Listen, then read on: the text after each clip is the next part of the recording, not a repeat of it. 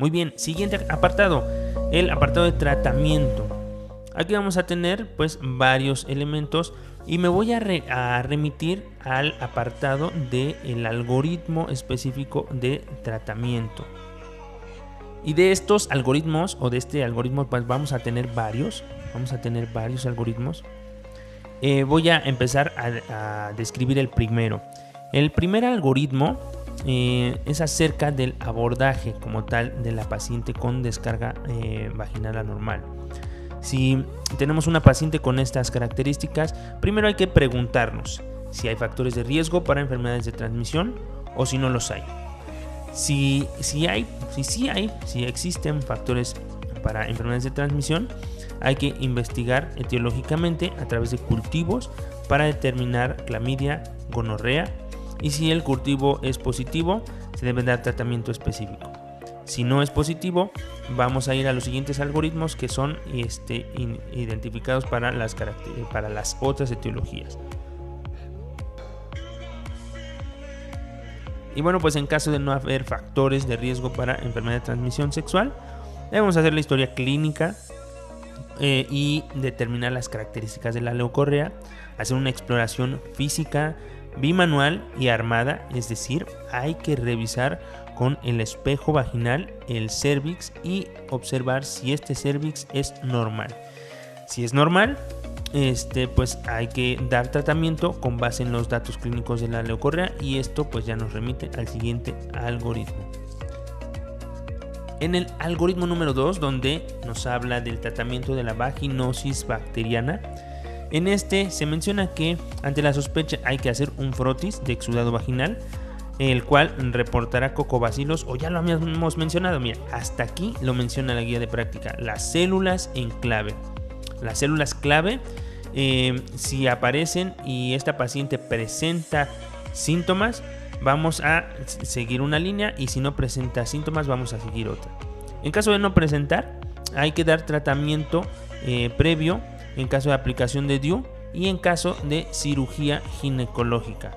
Únicamente, es decir, tal vez acá nos menciona que no deberíamos dar tratamiento a menos de estas que tengamos estas dos situaciones.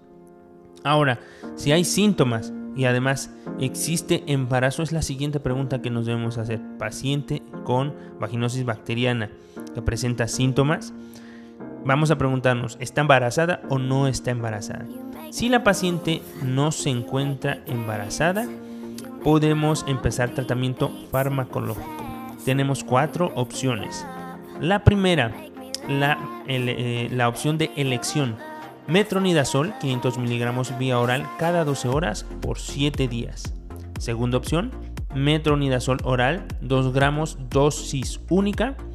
Tercera opción, clindamicina crema al 2%, una aplicación diaria por 7 días. Y como cuarta opción, clindamicina 300 miligramos oral cada 12 horas por 7 días.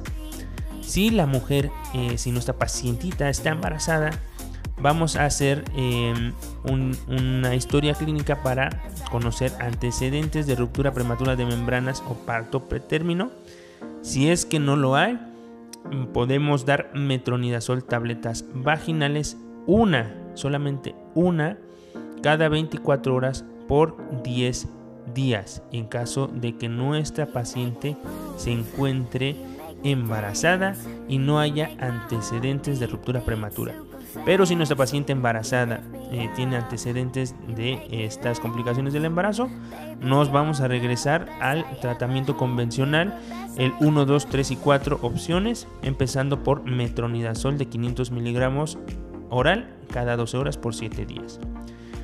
Después de esto hay que evaluar, tanto en mujeres embarazadas como no embarazadas, si persisten los síntomas.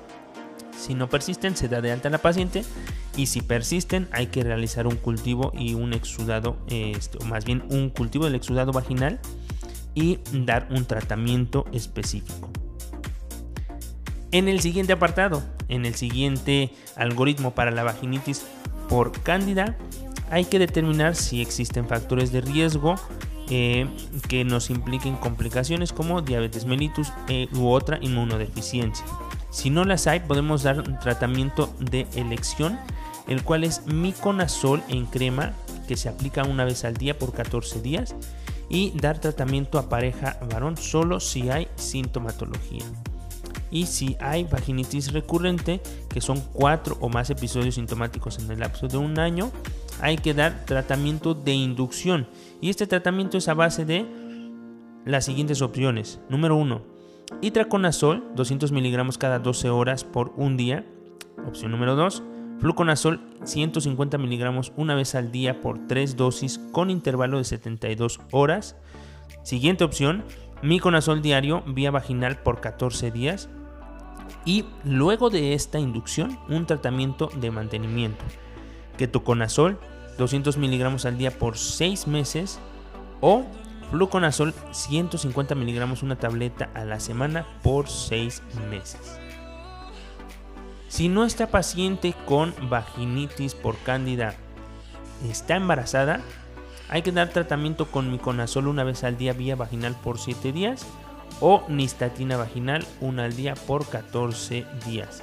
Si nuestra paciente no este, tiene factores de riesgo, esto para estos dos últimos puntos, para las pacientes que sí tienen factores de riesgo y, además este, consideramos el embarazo, en el caso de que tenga factores de riesgo y no se encuentre embarazada, hay que dar tratamiento con ketoconazol 100 miligramos al día por 7 días o itraconazol 200 a 400 miligramos por día de 15 a 30 días o por último fluconazol 150 miligramos dos dosis con intervalos de 72 horas evaluar si existen o persisten los síntomas y en caso de que ocurra así eh, pues ya sea que esté embarazada o no, una paciente con factores de riesgo de complicación, factores de inmunosupresión, se deben enviar a un segundo nivel de atención.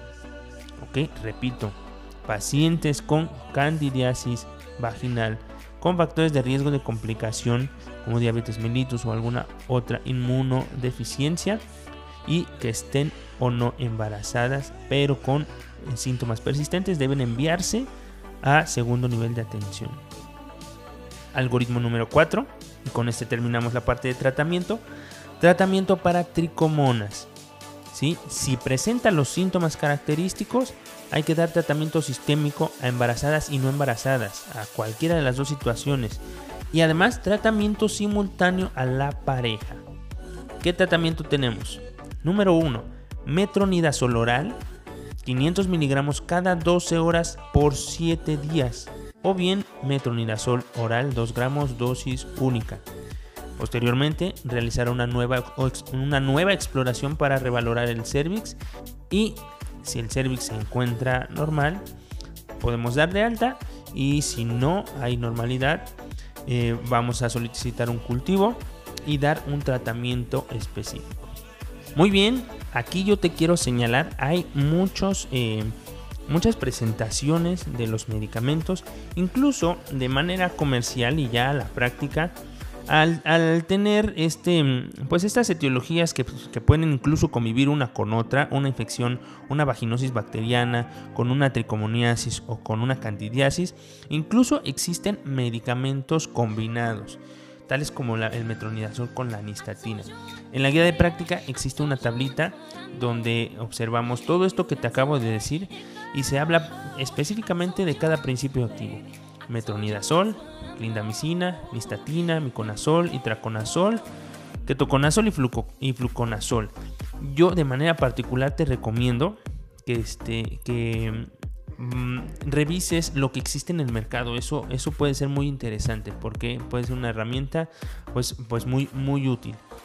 Ok, y con eso acabamos el apartado de tratamiento. Vamos a mencionar por último dos datos. El primero, la utilidad de prebióticos.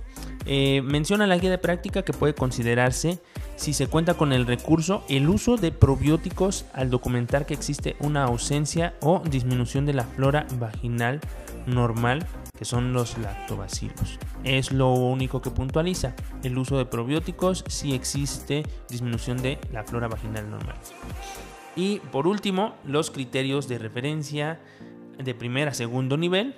¿Sí? Vamos a referir a las siguientes pacientes, a las portadoras de VIH, y a las pacientes que no tengan una respuesta al tratamiento. Además, a mujeres con candidiasis vulvovaginal con especies diferentes de Candida albicans, porque recuerda que existen varios tipos, la más común es Candida albicans, pero hay otros que mm, son más resistentes al tratamiento y si existe esta situación, vamos a remitir.